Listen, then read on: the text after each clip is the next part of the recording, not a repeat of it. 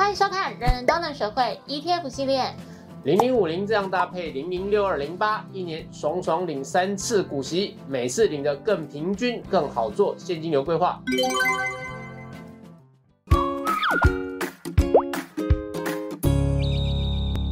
通狗，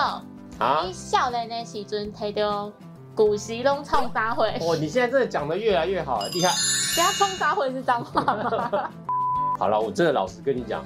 我年轻的时候都买一些科技股啊，像半导体股那些，所以我从来没有在注意什么股息之类的。好啦，我们今天要来跟大家聊聊，就是你怎么用零零五零跟零零六零八做搭配，然后帮自己每年就是多领三次的奖金，就是领三次的股息。那这两档 ETF 呢，都是台股 ETF 中的资优生。过去超过十年的期间，不论牛市、熊市，他们都稳健的配息，而且百分百填息。除此之外呢，他们还有一个共通点，那就是他们同样追踪的是台湾五十指数，所以他们过去的绩效表现非常的接近。不论哪一段期间统计呢，表现的差异大概都仅在零点几个百分点，而且只要一个可以填息，另外一个一定也可以填息。这当然就是因为他们与指数同步的关系。也因此，如果你看好台湾的大盘走势，不管是买元大台湾五十零零五零，还是富邦台五十零零六二零八都可以。那为什么要一次买两个做搭配呢？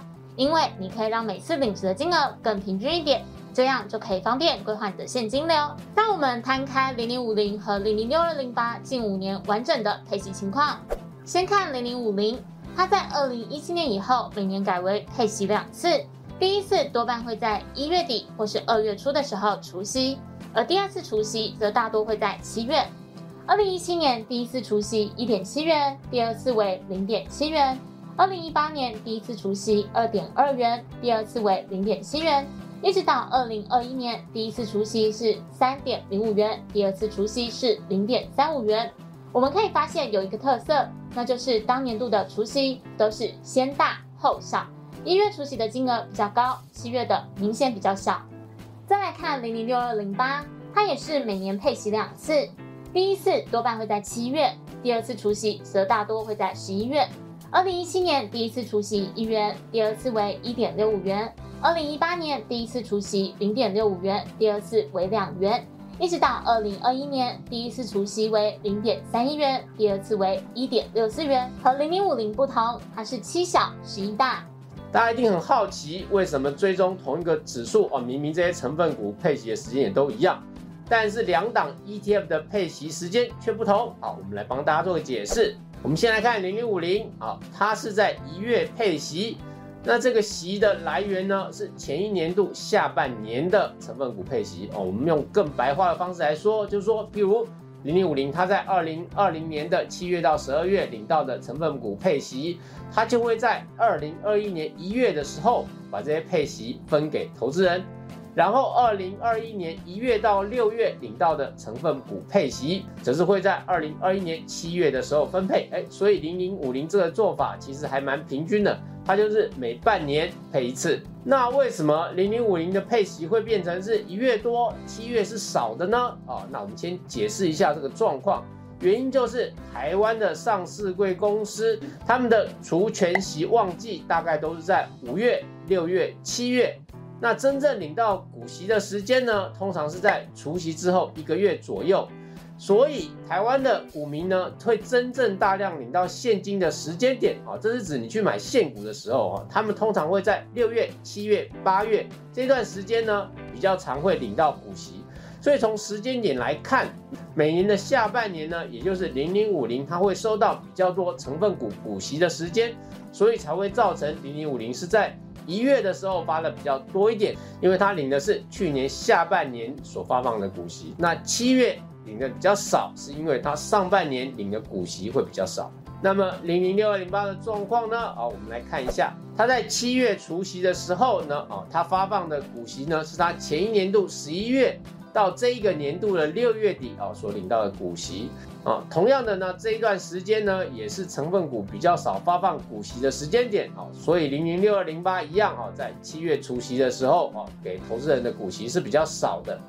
而他另外一次除夕，也就是十一月除夕的那一次啊，这一次所规划的啊时间点呢，是七月到十月底所发放的成分股股息。那我们前面有提到啊，这一段时间台湾的大部分的股息发放大概都集中在六七八三个月，所以在七到十月底这段期间，也就是大量领到股息的时间。所以二零二一年十一月的配息呢，就是来自二零二一年七月到十月这一段时间的成分股配息。那大家也就可以领到多一点的股息。你在干嘛？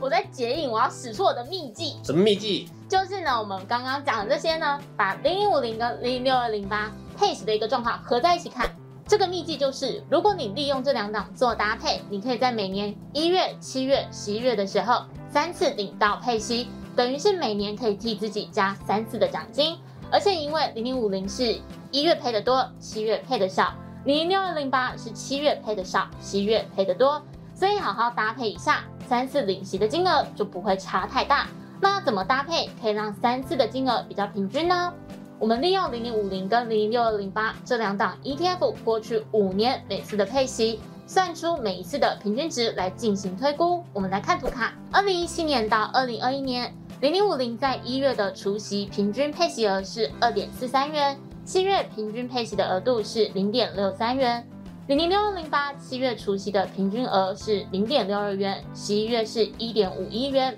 如果我们在零零五零跟零零六二零八各持有一张的状况下，以上述各自的平均配息额计算，一月可以领到两千四百三十元，七月可以拿到一千两百五十元，十一月可以拿到一千五百一十元，是不是很不平均？这个我不行，峰哥我是天秤座，所以我喜欢天就是平均一点。笑什么啊？那要怎么做啦？就是呢，我们要让它平均一点的状况呢。Smart ETF 研究室的成员，我们大概开了一百次会议。你不要骗人。我们试了很多的组合啦，比如说你零零六二零八买多一点的股数，你就可以提高十一月的配息等等。反正呢，我们经过多次各种比例的组合，我们发现几件事情。就是七月那一次呢，零零五零跟零零六零八都是配的比较少，但因为那两次金额真的太少了，所以即便加起来，它没有办法跟另外就是一跟十一月的金额完全一样。不过透过搭配，它可以降低那个落差，但是一月跟十一月都可以非常的接近。刚好一月快要过年了，十一月是年底，所以我们就可以拿这两次的配息呢做预算规划，比如说包红包啊，或是买年底的圣诞礼物。那这个比例呢，重点。就是一比一点六，我们快来看图卡。假设零零五零我们买一张，零零六二零八买一点六张，也就是一比一点六的比例。一月可以领到来自零零五零的配息，大约是两千四百三十元。七月的时候，两档 ETF 都会除息，零零五零我们可以领到六百三十元，而零零六二零八因为持有一点六张，所以我们可以领到九百九十二元左右，两者合计是一千六百二十二元。十一月的时候，我们可以领到来自零零六二零八的配息。过去五年十一月的平均配息为一点五一元，我们乘以一千六百股，所以呢，可以领到两千四百一十六元。这样一月跟十一月的股息金额就会非常的接近。悠悠，我要破解你的用计算机按一百次的秘籍了。那你要先解印啊。好了，我跟你讲一下，其实如果你想要平均呢，其实有一个很简单的办法。因为零零五零跟零零六二零八，它们两个的股价不一样啊。事实上，两档 ETF 的价差大概就差不多在一点六倍到一点七倍，就是零零五零啊，大概是零零六二零八的一点七倍的左右哦。所以你这样配一下呢，你就会得到一个比较平均的收入金额。不过也因为还有这个一月、七月、十一月这种三个月份配息的呃组合配息的特性呢。